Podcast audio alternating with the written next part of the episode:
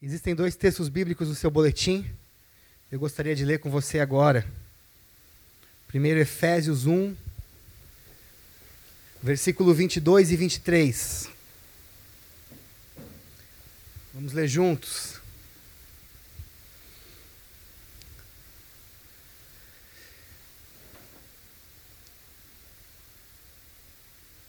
Efésios 1, 22 e 23.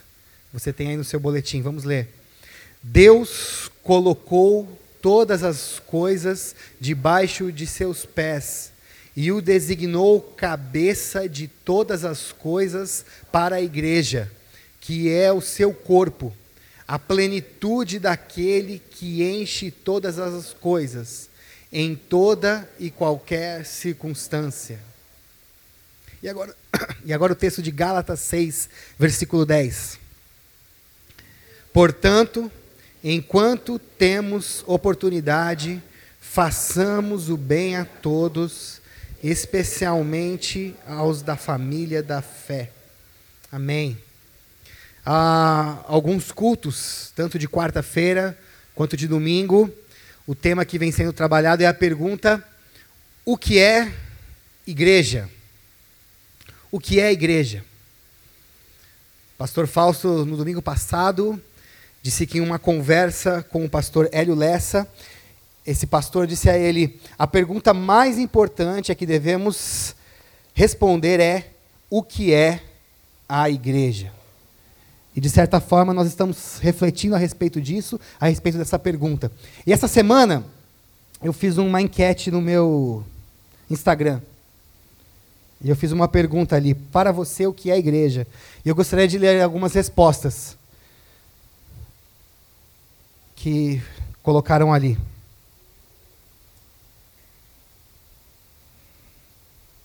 Obrigado, Tix.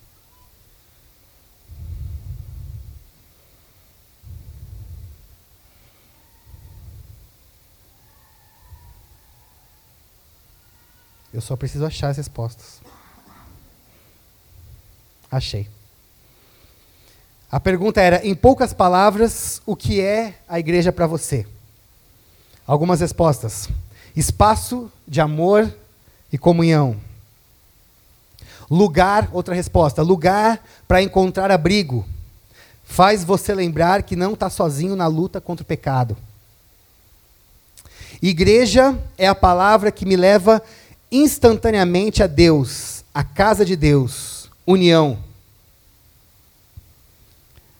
Pessoas. Aí entre parênteses, pois, posso ir mais fundo. Um lugar que me sinto tão bem quanto me sinto na minha casa. Povo de Deus, pessoas redimidas que anunciam as boas novas. Onde flui o amor, acolhimento, relacionamento. São as pessoas que, redimidas por Cristo, sinalizam o seu reino com suas vidas no mundo. Espaço de misericórdia. Eu, você, nós Igreja é aquela por quem Jesus deu a vida, o ajuntamento do nós, o projeto do eu sou. É família, um ambiente feito de pessoas imperfeitas, mas que caminham no mesmo propósito. Família, lugar de comunhão. E aí tem mais algumas respostas, todas mais ou menos nessa linha. O que ficou claro para mim é que tá claro para a gente, tá claro para as pessoas que igreja não tem nada a ver com espaço físico, com prédio, com, é, com, com templo. A igreja tem a ver com relacionamentos, com encontros, com pessoas que tiveram uma experiência de transformação. É o relacionamento com Deus, mas também uns com os outros. É esse espaço que a gente compara a uma família, que a gente compara a um lugar onde somos acolhidos, onde encontramos misericórdia, onde nos, relaciona nos relacionamos, amizade. Isso está claro para a gente. Essa teoria faz sentido. Nós cantamos isso, nós falamos isso. Se eu perguntasse, se eu fizesse essa pergunta aqui para vocês, com certeza 99% das respostas iriam nesse sentido. Isso foi assimilado por nós. A grande questão é como que isso funciona na prática? Porque que a igreja é um espaço da família de Deus, o lugar do encontro, o lugar dos relacionamentos, o lugar onde a gente se encontra, o lugar onde a gente é, tem um tempo de comunhão. E como usamos essa palavra comunhão, e como essa palavra faz sentido para a gente. Mas o que é a comunhão na prática? O que é a vivência da igreja na prática? E quando a gente parte para a prática, a gente patina um pouco. A gente patina um pouco. Porque muitas vezes nós nos encontramos aqui, semanalmente, falamos a respeito dessa teoria, acreditamos nessa teoria, mas caminhamos solitários. Mas o nosso coração está fechado.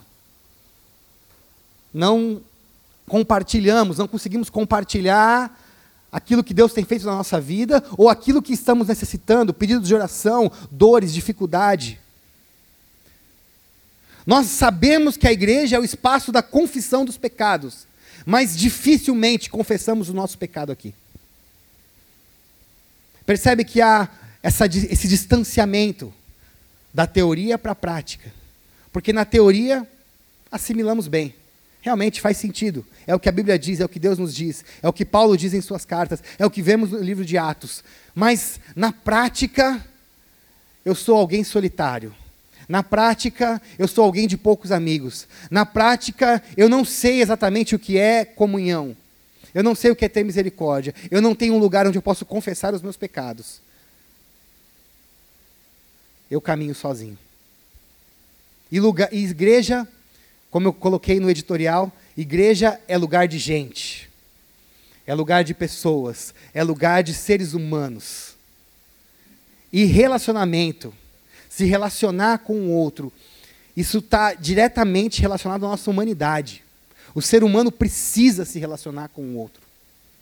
Nós temos uma necessidade de se relacionar com outras pessoas. Quantos assistiram o filme Náufrago? Ele ficou sozinho lá, o náufrago ficou sozinho por tanto tempo que ele inventou uma pessoa, né? A bolinha era o Wilson. E ele conversava, se relacionava com aquela bolinha como se fosse uma pessoa mesmo. Porque nós temos essa necessidade.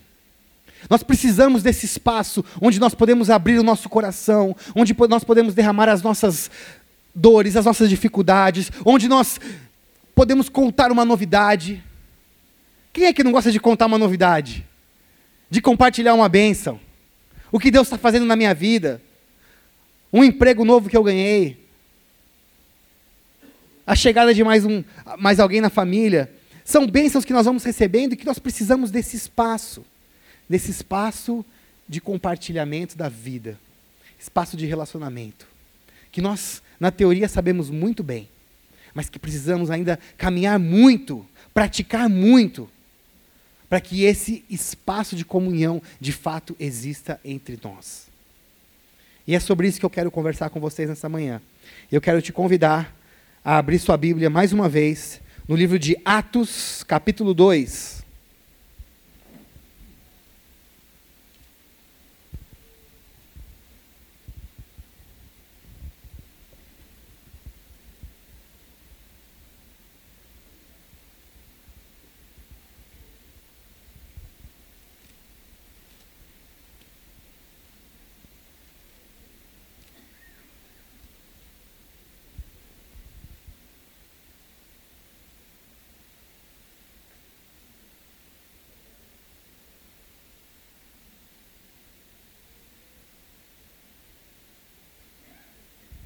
Atos capítulo 2.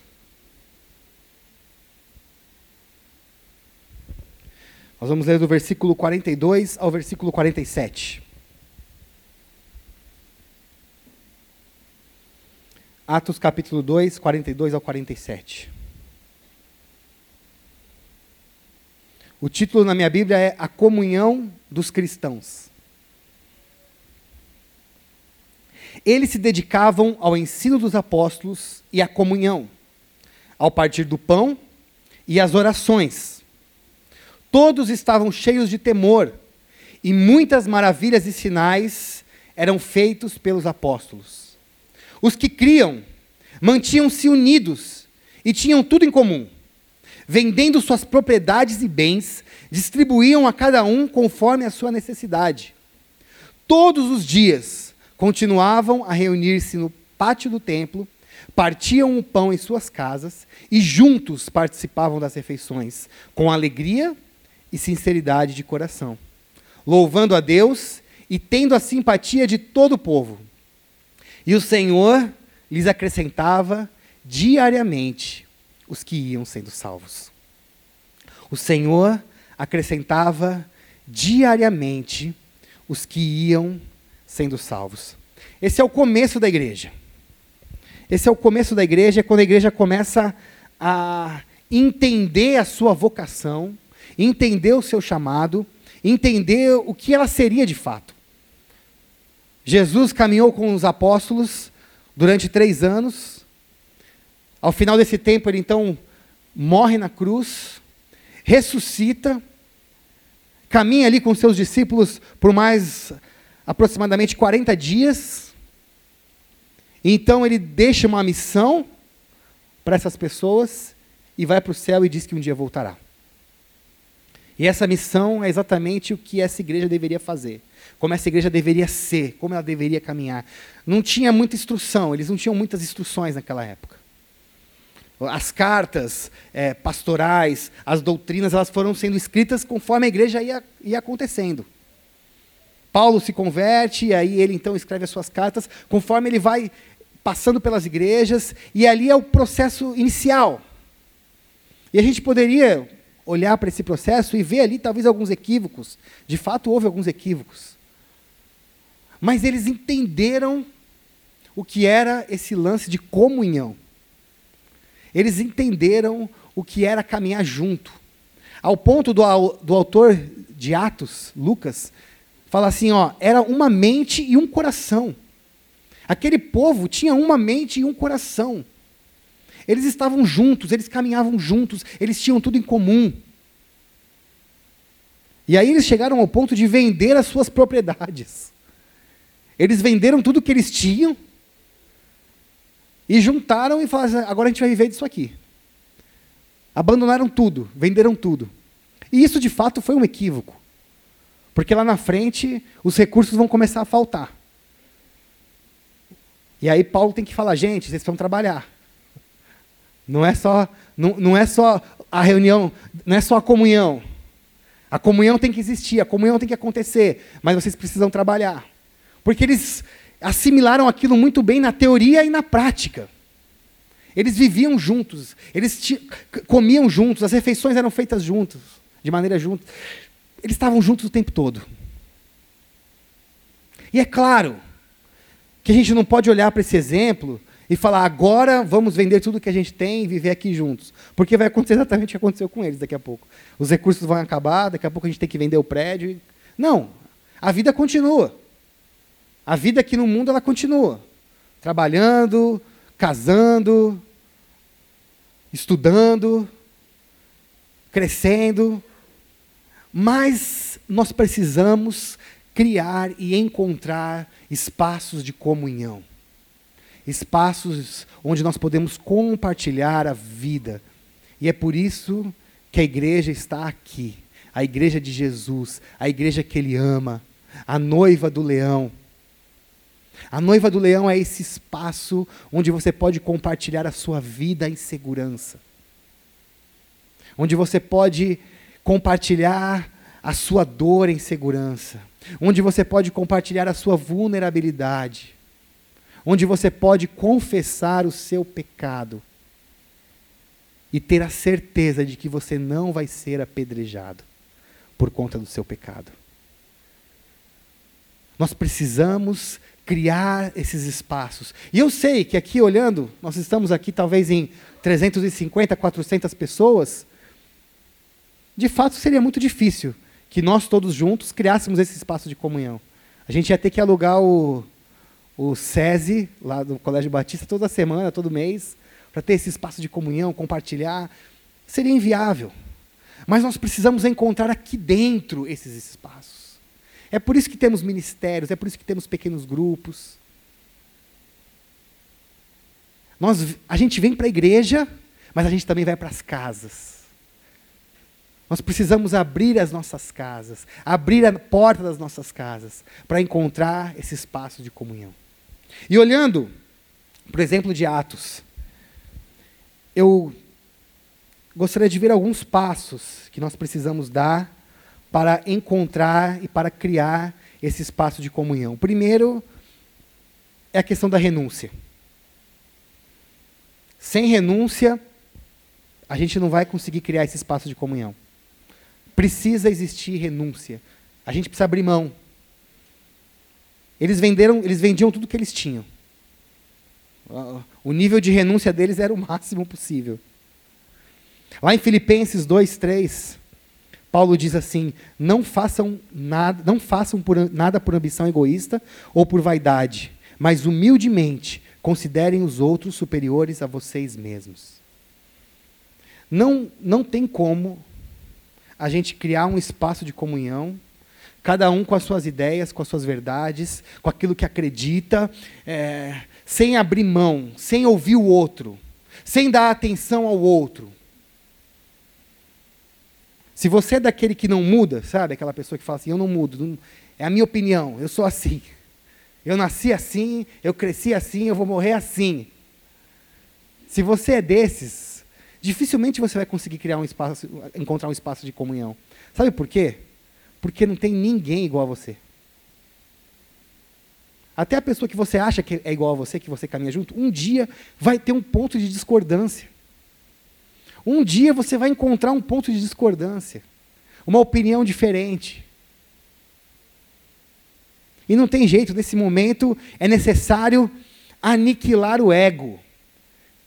É necessário aniquilar o individualismo.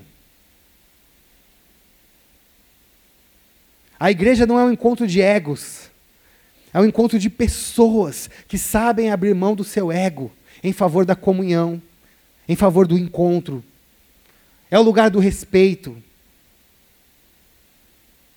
É o lugar onde as diferenças, elas não separam. As diferenças, elas somam força. Você é diferente de mim, então vamos caminhar junto. Porque a gente vai ser mais forte juntos. Você pensa diferente de mim? Nós temos diferenças? Não tem problema. A gente vai caminhar junto. A sua diferença vai somar aqui e a minha diferença vai somar aí. Mas para isso, meus irmãos, a gente precisa abaixar o individualismo, abaixar o egoísmo, para caminhar em direção ao outro. Em segundo lugar, precisamos sair da zona de conforto. Precisamos sair da zona de conforto. Precisamos mudar o estilo de vida. Aqueles discípulos mudaram o seu estilo de vida naquela época. Alguns eram pescadores, outros eram cobradores de impostos. Outros eram zelotes. O estilo de vida foi mudado. Eles caminharam em direção a algo novo. Algo novo e que eles até não sabiam muito bem o que ia acontecer. Ah, vamos, vamos, Jesus está chamando, ele é incrível, o amor dele é incrível, vamos segui-lo. Sair da zona de conforto. Porque às vezes ser individualista é confortável. Fala a verdade. Fala a verdade, não tem ninguém que te contraria, ninguém que vem para pensar diferente de você ou para movimentar a sua vida. Porque se de repente é algo diferente, não é algo do seu jeito, tem um esforço, né? E esse esforço é necessário. É necessário, é necessário sair de casa. É necessário pegar o trânsito. É necessário ir para a casa do outro. É necessário se encontrar. Um, um dos grandes desafios que eu tenho aqui em São Paulo é de me encontrar com as pessoas. Eu sou do interior. Sou de Marília. Marília a gente combinava de sair às 8 às 6 e meia, 7 horas. E nem tinha WhatsApp na época, hein? Nem tinha grupo de WhatsApp. Era ligando mesmo no telefone fixo. Vamos e vamos. Aqui, quando a gente vai marcar um encontro, é para daqui duas semanas, naquele horário agendado, Não pode atrasar. Acabou o horário, acabou, a gente já tem outra coisa para fazer. E às vezes é desconfortável. É desconfortável depois de uma semana de trabalho ir para um pequeno grupo numa sexta-feira à noite. Ou depois de uma semana cansativa, participar de um encontro de casais. Ou participar de um encontro da juventude no sábado. Você que trabalha, estuda, eu sei, esses jovens de hoje, gente, eles não têm tempo para mais nada. É impressionante. Adolescente, jovem, você vai você tem que olhar a agenda do pessoal. Vai, o Vinícius que é, treina a banda dos adolescentes tem que olhar a agenda da molecada para ver o dia que dá para encaixar, porque eles têm agenda muito lotada, os nossos adolescentes. Então é desconfortável mesmo, você que tem essa agenda lotada, se encontrar num sábado, domingo de manhã. Gente, eu não durmo tarde nenhum dia, logo do domingo. Tem que acordar 10 horas da madrugada para ir para a igreja. Ou 9 e meia para ir para a escola dominical, um pouquinho mais cedo. É o dia que eu queria dormir. Meu irmão, minha irmã, vai ser um pouquinho desconfortável no começo essa comunhão, viu? Pode ser que seja um pouquinho desconfortável, mas é necessário. É necessário. É necessário que você saia da sua zona de conforto, que você vá em direção ao outro. E por fim, para que a comunhão aconteça, para que a gente consiga de fato criar, criar esse espaço de comunhão. A gente precisa entender que nós dependemos de Deus. Não tem outro jeito. O texto diz que era o Senhor quem acrescentava aqueles que iam chegando. É o Senhor que cria esse espaço de comunhão no final das contas. A gente se esforça, a gente precisa se esforçar. A gente precisa aniquilar o nosso ego, sim. A gente precisa sair da zona de conforto, sim. Mas é o Senhor. É Ele. É Ele quem vai nos unir. É Ele quem vai converter o meu coração ao seu e o seu coração ao meu. É Ele quem faz esse processo de conversão. Lá em Mateus 24, 12, Jesus falando a respeito do final dos tempos, ele diz o seguinte: que devido ao aumento da maldade, o amor de muitos se esfriará. Nos últimos tempos, devido ao aumento da maldade, muita gente vai se esfriar no amor. Como que é o nosso tempo? É um tempo frio ou quente no amor? Vai, vamos pensar nos noticiários lá do jornal. É só notícia de amor, de olha lá, os casais estão se reconciliando. Ah, o índice de divórcio está diminuindo. As pessoas estão sendo solidárias umas com as outras. É claro que não.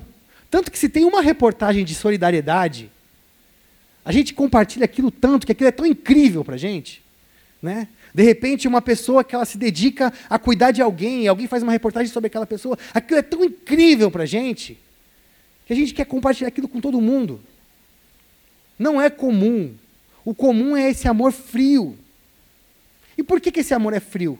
Porque a maldade está se multiplicando. É isso. A maldade está aumentando. E por que, que a maldade está aumentando? Porque as pessoas estão se afastando de Deus. Olha, vamos pensar aqui de uma maneira lógica. Vamos tentar construir aqui um pensamento lógico. Você está próximo de Deus. Deus ele é mal ou bom? bom, é bondade. Deus ele é todo bom. Aí você está próximo dele. A maldade vai aumentar na sua vida? Não, porque você está próximo de quem é bom. Você está próximo daquele que é a bondade encarnada.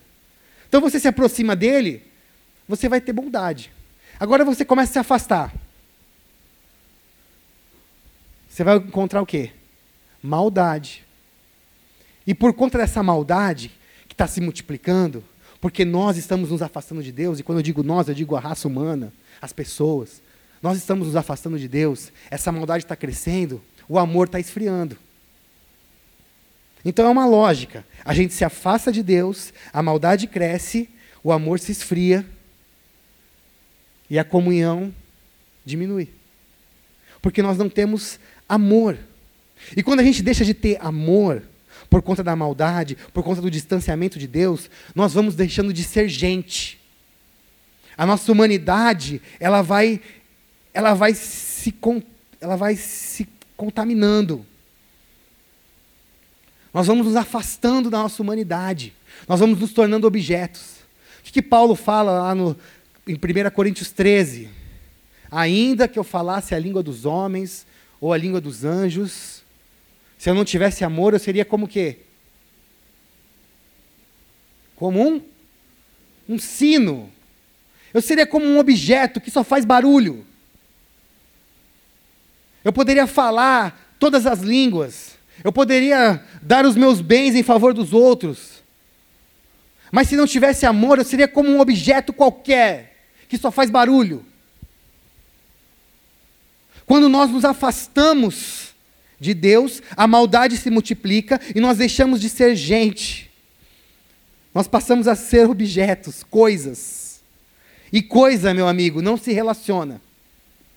Por mais que o náufrago achasse que ele estava se relacionando com a bolinha, a gente sabe que não estava, né? A gente que está no nosso perfeito dia, a gente fala, não, aquela bolinha não está sabendo, ela ela, ela não, ela não está te ouvindo de verdade. Ela não vai te dar um conselho. Ela não vai ouvir a tua dor. Ela não vai acolher a sua dor. Porque ela não vai compartilhar nada com você, porque ela é um objeto, ela é uma coisa. E o que acontece é que, longe de Deus, a maldade aumenta e a humanidade diminui. Nós nos parecemos mais com coisas do que com gente. E igreja é lugar de gente. Igreja é lugar de gente. E gente precisa se relacionar. Porque senão a gente morre. Relacionamento é importante para a nossa humanidade. Nós que somos seres humanos, nós necessitamos de relacionamentos. Nós precisamos de um espaço de comunhão, de um espaço de compartilhar. E para isso, nós precisamos estar próximos de Deus, porque é nele que vamos encontrar a bondade e é nele que o nosso amor vai ficar quentinho. E um amor quentinho, ele releva algumas diferenças, ele não julga, ele não aponta o dedo. Quando ele ouve um pecado, a intenção não é atacar, mas é tratar, curar, abraçar, acolher. O amor, quando está quentinho, ele não enfia o dedo na vulnerabilidade do outro. Ele acolhe, ele abraça, ele ama. Paulo, em Filipenses 2, agora no versículo 13, diz que é Deus quem efetua em vocês tanto o querer quanto o realizar, de acordo com a boa vontade dEle. No final das contas, meu irmão e minha irmã, nós estamos totalmente na dependência dEle. É Ele quem vai nos converter uns aos outros. É Ele quem vai nos ajudar a caminhar juntos. Se a gente não estiver próximo dele, se a gente não estiver caminhando com ele, esse encontro aqui vai ser uma chatice. Você vai reclamar de tudo. É do som que está alto, é do som que está baixo. É da pessoa que veio que você não gosta, porque aquela pessoa você já teve problema com ela no passado. É do pastor, é do som, é do equipamento, é da equipe de louvor, é o violão que está desafinado, é alguém que errou uma nota, é o maestro. Percebeu? Por quê? Porque você está longe de Deus, você está frio no amor, e aí você não consegue, você não consegue criar, entrar nesse espaço de comunhão, porque tudo é ruim, tudo está ruim. A sugestão para mim e para você, o convite de Jesus para nós essa manhã é: se aproxima, vem para pertinho. Essa música que nós cantamos agora, que o Vini cantou com a gente, né? se a noiva sente dor, ela, ele, a, o noivo a leva para o jardim. Se aproxime de Deus no jardim. O jardim é, é a nossa memória afetiva. É onde Deus se encontrava com o homem, no cair da tarde. Se aproxime desse jardim, entre nesse jardim. Deixe que esse amor inunde a sua vida, transforme o seu coração. Deixe que esse amor aniquile aniquila, aniquile, aniquile o seu ego.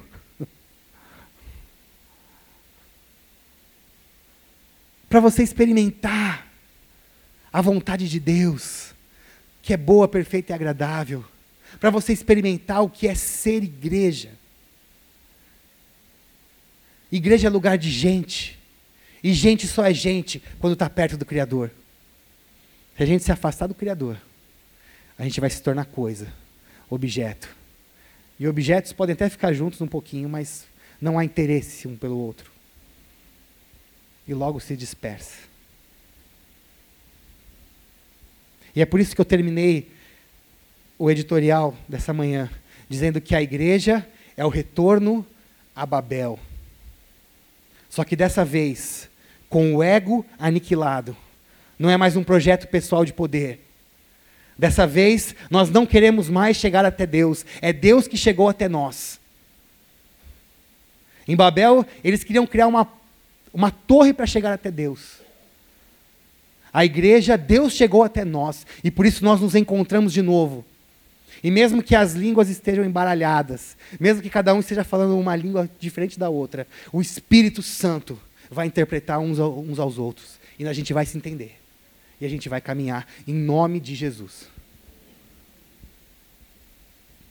Então, o, convite de Jesus para a gente é: chega perto, se aproxima, se aproxima, deixa esse amor te inundar. O que Jesus está falando para você é: eu sou todo amor, a bondade está aqui. Essa realidade de maldade que você está encontrando aí fora, de egoísmo, de individualismo, essa não é a realidade. A realidade é uma realidade de amor, de entrega, de renúncia, de comunhão, de partilhar, de confissão, de acolhimento, de cura e de salvação, para a honra e glória do nome do Senhor. Vamos orar. Senhor, nós queremos te agradecer nessa manhã porque o Senhor pode transformar esse espaço aqui, esse espaço físico, um prédio construído por homens e pessoas pecadoras, num espaço de comunhão, num espaço de misericórdia, de compartilhamento, onde a gente pode compartilhar a vida uns com os outros. Mas para isso, Senhor, nós precisamos nos aproximar de Ti. E nós queremos esse momento, Senhor, como igreja, Igreja de Jesus, a noiva do leão, igreja amada, nós queremos nos aproximar de Ti, Senhor. Recebe as nossas vidas. Obrigado porque próximos a Ti, o Senhor não leva mais em conta os nossos pecados, mas o Senhor se reconcilia com a gente e aquece o amor dentro da gente. Obrigado, Senhor, por esse amor. Obrigado por esse amor que nos possibilita esse compartilhar que é tão necessário para a nossa humanidade, Senhor. Nós precisamos, nós precisamos compartilhar as nossas dores, as nossas dificuldades, nós precisamos de um espaço para confessar os nossos pecados, nós precisamos de um espaço para celebrar, para compartilhar as nossas alegrias, nós precisamos de amizade, Senhor.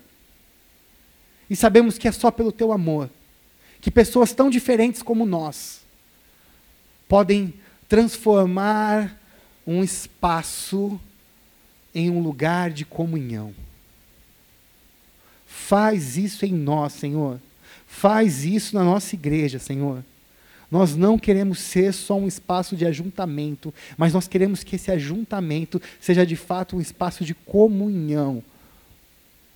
Um lugar onde a gente pode derramar a nossa vida, onde a gente pode derramar o nosso coração. Nos transforma em igreja, Senhor.